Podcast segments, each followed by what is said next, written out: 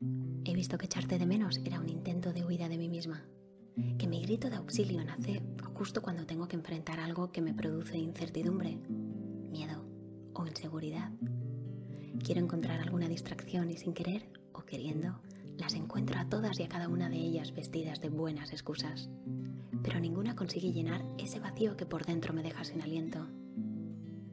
El hecho de sentirme incapaz o insuficiente para hacer de mi vida lo que yo quiero se ha vuelto el más fiel consejero del que ahora rige mi cuerpo.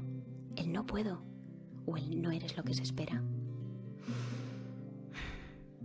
Suspiro rendida al ver que todo sigue igual, que una y otra vez paso por la misma secuencia. Enseguida caigo en que las cosas no cambian por darles una vuelta de más, si la vuelta la das por el mismo lugar y alimentada por la misma incoherencia. Esta vez me miro las manos, imaginando en ellas el poder de crear lo que yo quiera. Parece que hacerlo me da fuerzas. Me imagino cogiendo las riendas de mis emociones y con determinación consigo frenar el tiempo. Respiro retomando el aliento y en ese mismo instante me doy cuenta de que el miedo no existe, que soy más fuerte que él y que al mirarle de frente estoy aprendiendo a que sus dudas sean mis excusas para ir por donde no sé, pero aceptándome a mí y al momento tal y como es.